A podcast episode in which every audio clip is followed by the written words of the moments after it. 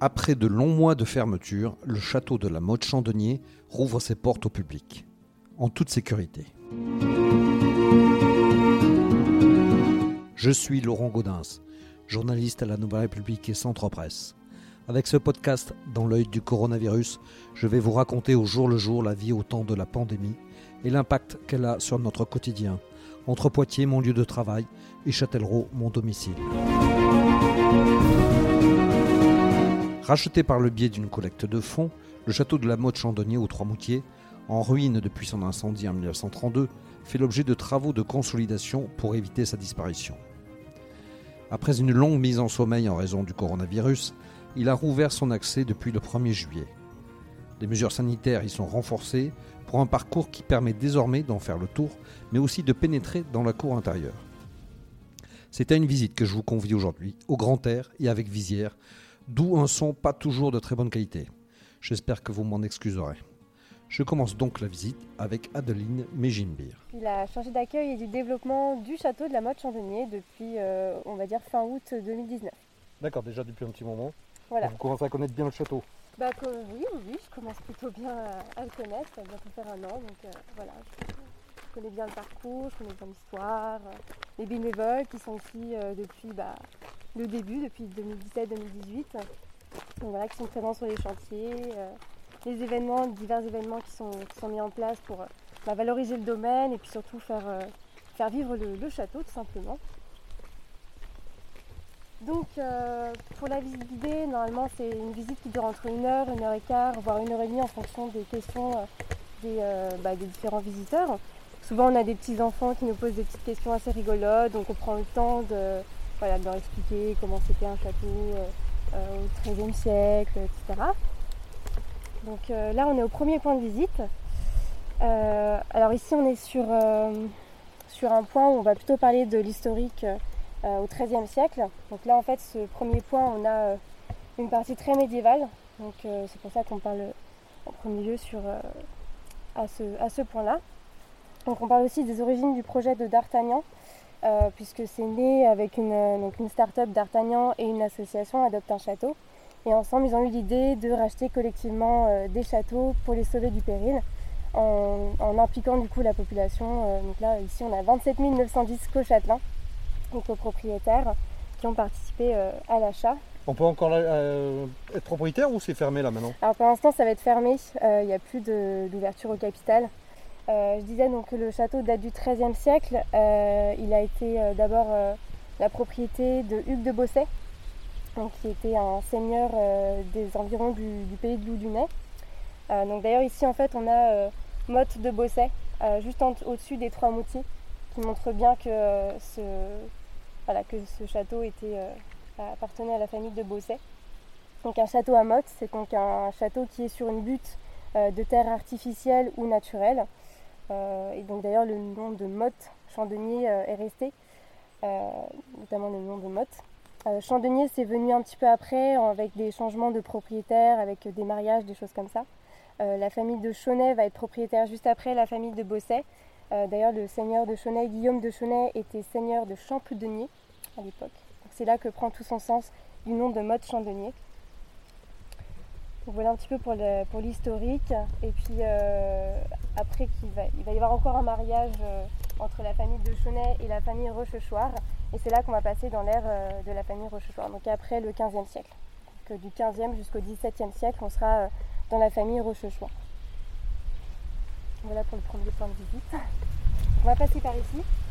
Donc il faut bien faire attention, puisqu'on est vraiment sur un château végétalisé, c'est sur ce point de vue-là, on a uniquement la tour, euh, ronde qu'on appelle la tour médiévale aussi, avec euh, l'érable qui sort de la fenêtre. Donc, euh. On va continuer le parcours.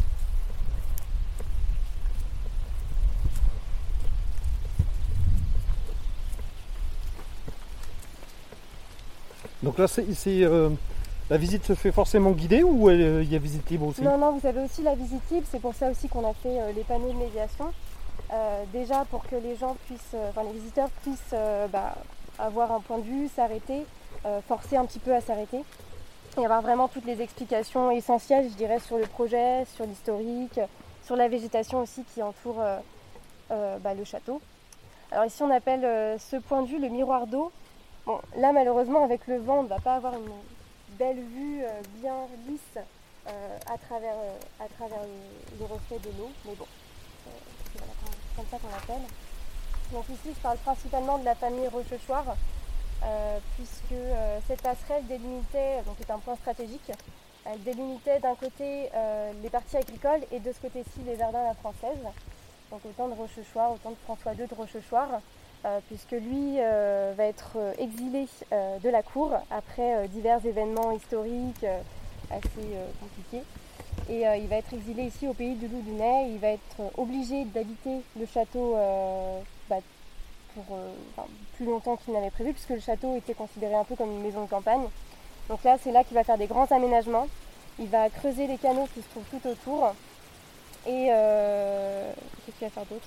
Il va rajouter un haras avec plusieurs chevaux, des chevaux euh, arabes, euh, espagnols, anglais, etc. Donc il va vivre 12 ans ici, il va vivre une vie très faste, on va dire. il va faire des, grands, grandes fêtes, des choses comme ça. Et donc au bout d'un moment, il va finir par se ruiner. il va devoir abandonner, le château à ses créanciers. Sa sœur va le racheter. elle va également le revendre puisqu'elle va être également bah, dans l'obligation de, céder le domaine. C'est la famille de Lamoignon qui va racheter le domaine, donc en, en 1685. Euh, bon, il ne va pas y avoir de grands événements qui vont se dérouler sur ces, sur ces quelques siècles euh, avec la famille de Lamoignon euh, qui va ensuite le revendre à la famille de Montpéou. Enfin, c'est un, mariage qui va se passer à ce moment-là. Et en fait, c'est François Fidèle Encar en 1809 qui va racheter le domaine. Et donc là, on va arriver à ce qu'on appelle la période de renaissance du château au 19e siècle.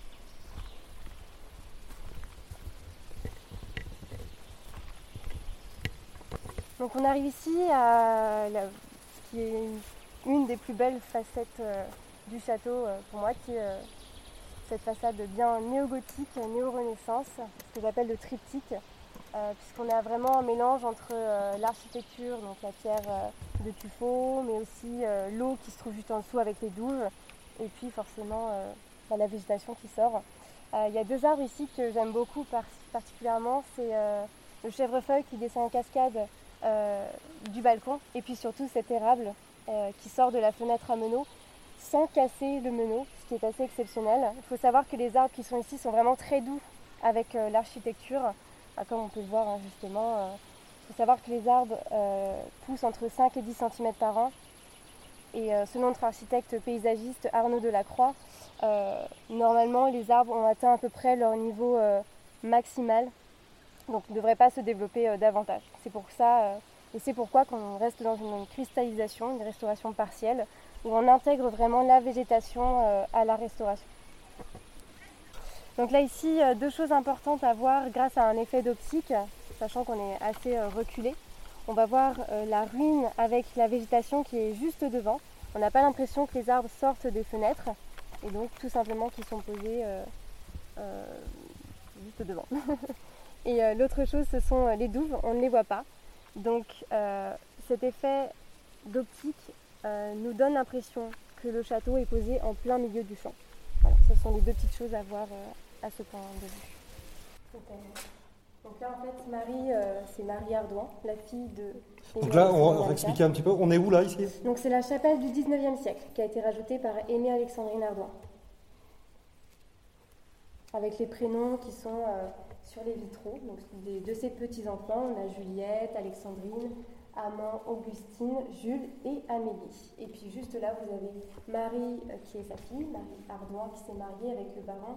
Euh, ah non, oui, qui s'est mariée avec le baron Edgar le Jeune, et donc qui deviendra Marie le Jeune.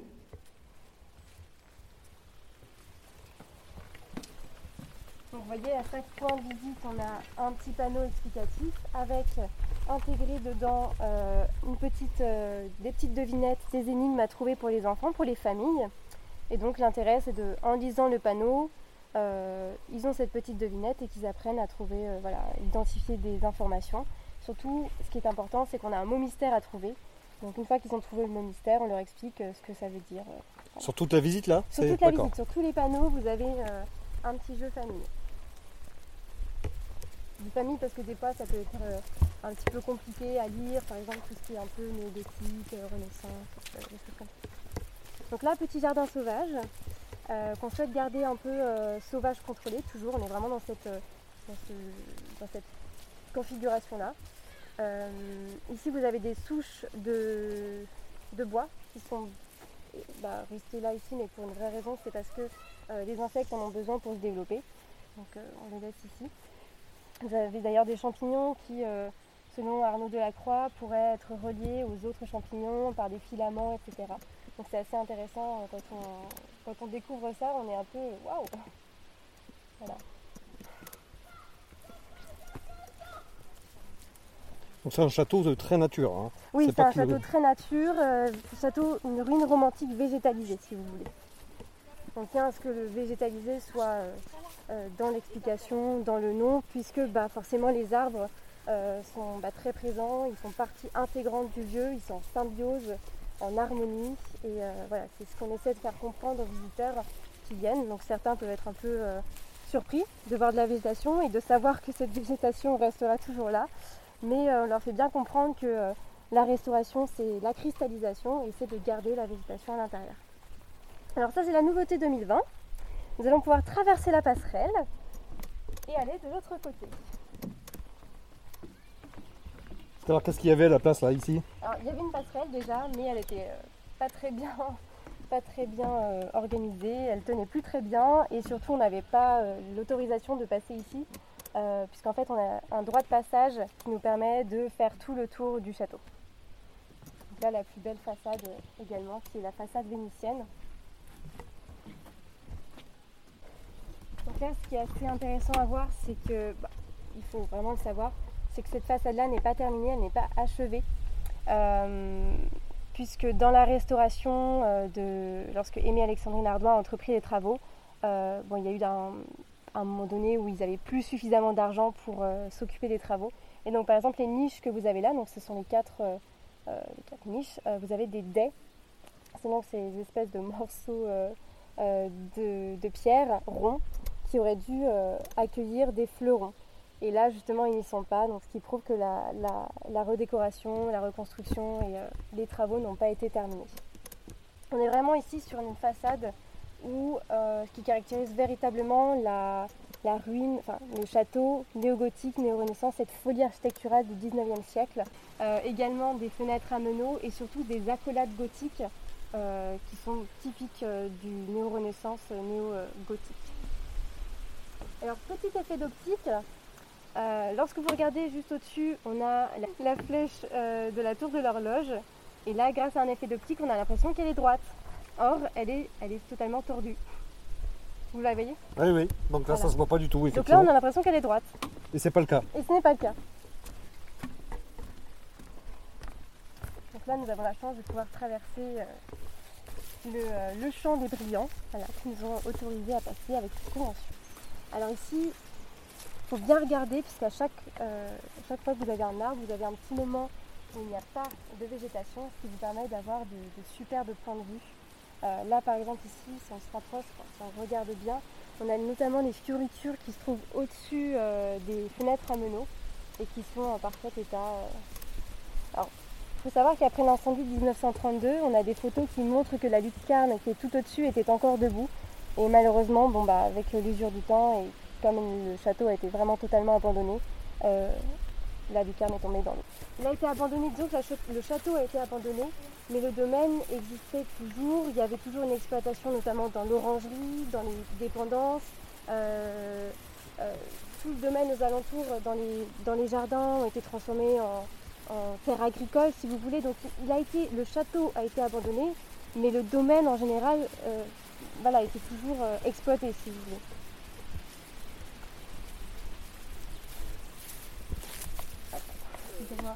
Passer avant nous. Alors, juste ici, on a la façade euh, qui nous fait penser à un, à un- à un château en particulier, c'est Hazel Rideau.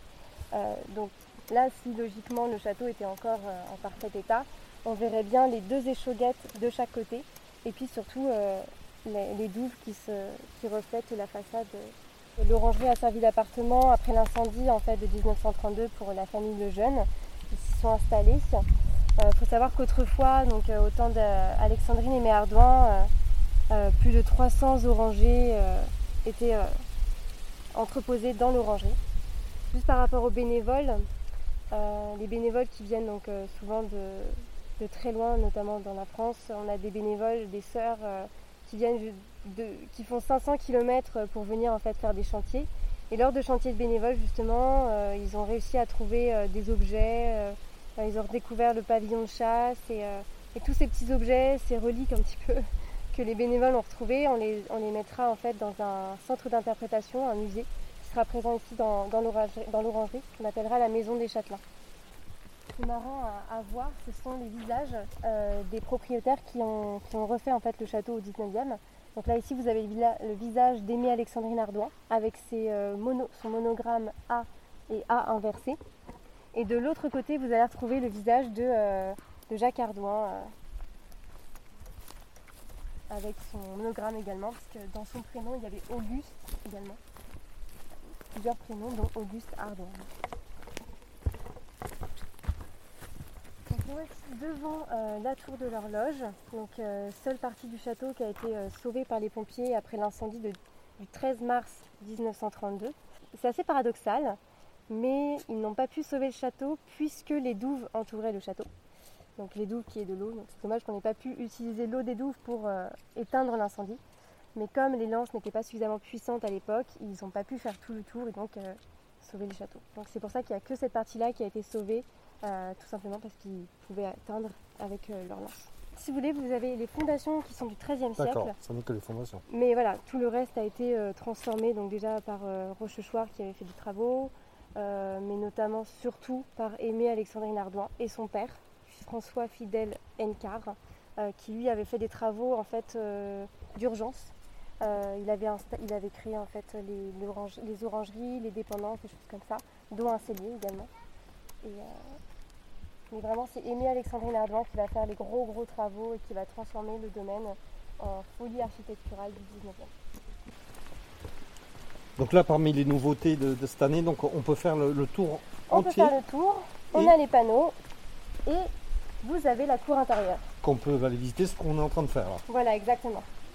On va juste attendre un petit peu. euh, D'accord, il faut. euh, Voilà. je- ouais, faut qu'on soit pas trop trop nombreux euh, par rapport aux précautions Covid justement. euh, on essaie de faire attention. Donc déjà le masque est obligatoire dans l'accueil. Nous on a nos visières, on a un petit espace vitré, enfin, vitré. Et puis, euh, tout ce qui est euh, en boutique, on ne laisse pas le personnel, enfin on ne laisse pas les, visiteurs toucher. On- nous on, a, on, se désinfecte les mains, on leur montre les produits et si jamais ils sont euh, intéressés par un produit, donc on va, on va leur chercher en boutique et en arrière boutique et fait la vente. Et voilà, on essaie de vraiment éviter qu'il y ait de- des contacts. voilà.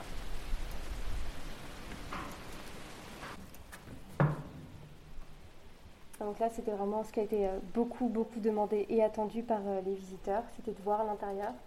Euh, là, ici, vous avez l'escalier d'honneur, donc voilà, qui, qui est en très, très bon état de conservation.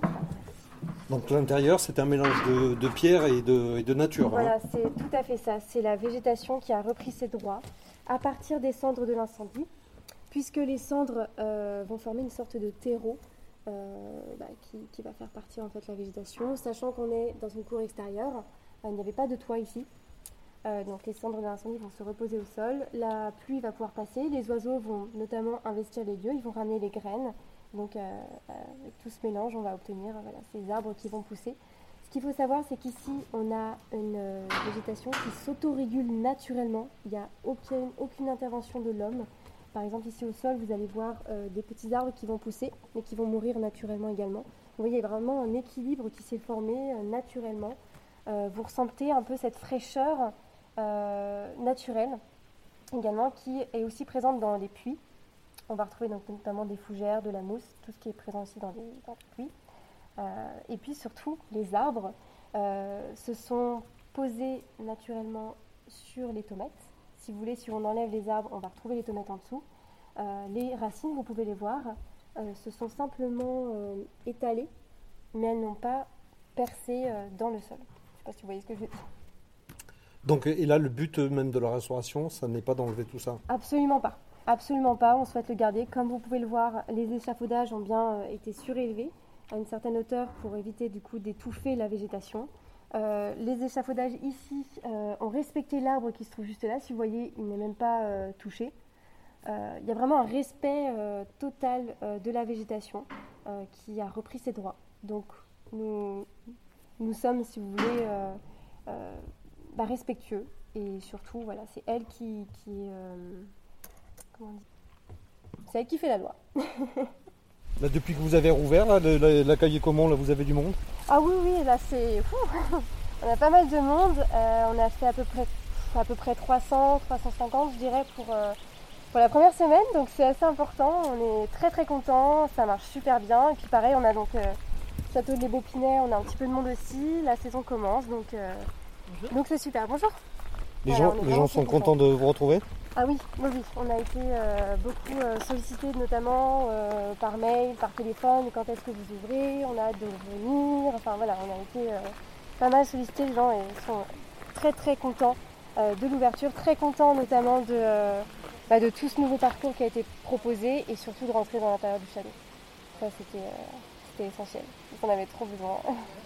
Donc c'est super. Ouais, ouais. Malgré les contraintes, euh, Malgré les contraintes, euh, vous voyez, ça n'empêche pas les gens de venir. euh, ils viennent avec leur masque, euh, leur bonne humeur et tout se passe bien. voilà. Fin de visite, je m'en vais voir quelques promeneurs qui, comme moi, découvrent le monument. vous commencez la visite là? Juste, oui. vous, co- vous connaissez déjà le château ou pas? Non, pas du tout. Et alors, qu'est-ce que vous en pensez déjà de vous? Euh, Eh ben, qu'il est très bien. Il a l'air bien, il a l'air bien. On Mhm. était venu une fois déjà. Ah, dé- déjà, vous connaissez Non, non, une non. fois, Une fois, mais juste. quand ça euh, commençait, euh, qui commençait donc au niveau de la télé en pareil. Donc euh, voilà, euh, comme on avait venu. Et puis aujourd'hui, j'ai dit, bon, environ on est à 50 km d'ici. Donc euh, j'ai dit, bon, on va aller voir depuis comment ça se passe. Quoi. Et moi je dis, c'est superbe. hein. Oui, bah, c'est Ah le oui. début, on n'a pas Ouais, ouais. trop vu. mais- On, on commence juste là, c'est c'est mignon. hein. Vous êtes content d'être venu ici quand Ah oui, oui, Oui. oui, ah oui, oui, Oui, ça oui, c'est oui. sûr. Moi je suis oui. passionné de château, euh, c'est vrai que, euh, comme on dit, c'est mon plaisir. Hein. Ah oui, oui. Qu'est-ce qui vous a poussé à venir là aujourd'hui? Alors, euh, on avait entendu parler de, de l'histoire du château, on avait vu ça dans la presse et tout. On est curieux et amoureux du patrimoine. Et euh, ben, on a profité que notre garçon soit là ce week-end pour dire bah, tiens, on va faire une petite visite ensemble. Et on a choisi de venir ici. Vous l'aviez jamais vu là? Non, non, non, en vrai, non. Non, non. Donc euh, voilà. C'est l'occasion. Oui, c'est l'occasion. Et puis euh, la découverte, euh, on est très curieux de tout ça. Et moi, j'aime bien, euh, j'aime bien visiter ce qu'il y a dans la Vienne, puisqu'on est de la Vienne, voir ce qu'il y a quand même près de chez nous. Ça me semble, dans un premier temps, intéressant. Et puis après, ben, on ira voir ailleurs. Mais voilà. Mais je suis admiratif parce que c'est un beau challenge. Bon, faire venir des visiteurs dans le nord de Sèvres, déjà, c'est pas rien. Et ensuite, Norvienne, hein il y en a, oui, mais c'est Non, bien. Norvienne. Norvienne, Norvienne, oui, oui, parce que je viens de voir aussi leur château d'Artagnan, qui est euh, le Breuil, je viens de dire à mon mari, le Breuil sous Argenton, je sais. Mais euh, c'est un beau challenge, enfin, ils ont, ils ont le moral, hein, parce que c'est pas gagné comme projet. Mais euh, je trouve qu'ils ont du courage, c'est bien. Et la visite en, en soi, ça vous a plu ça Ah ben nous on a fait la visite libre, hein. on n'a pas fait la Ouais. visite guidée parce qu'elle était pleine d'abord, Euh, c'était à 16h et c'était complet parce qu'il y a 9 personnes pour les raisons que vous savez. Donc on n'a pas fait la visite guidée, donc là je ne peux pas vous parler du produit visite guidée. Bon les panneaux sont bien faits, peut-être, enfin pour moi, hein, un petit peu trop euh, dire finalement c'est tendance écologique, là on a, on a parlé des petites bêtes, des, petits, des végétaux, etc.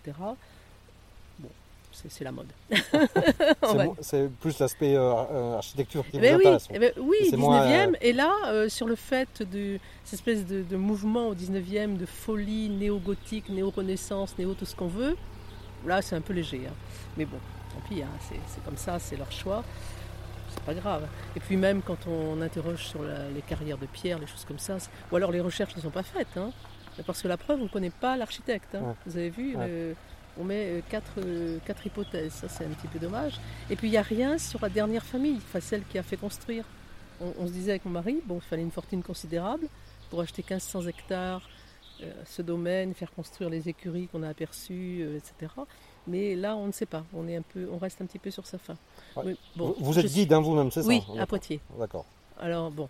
Vous avez Mais- un petit peu d'exigence par rapport Bah, à ça. oui, voilà, par rapport au, au public, euh, je suis un petit peu exigeante. Et puis, euh, j'ai toujours un peu. C'est pas qu'un décor, enfin, il y avait une volonté derrière, il y avait une mise en scène, il y avait quelque chose d'ostentatoire. Enfin, là, là, on est passé un peu à côté. Bon, mais là, je suis exigeante, comme vous dites. Ces jeunes, ils ont, c'est bien, ils ont le moral, hein, je trouve. C'est, sympa, ça, c'est très très bien. Et puis, ça favorise, ça fait vivre la région un peu, hein, c'est, c'est bien. Le rural.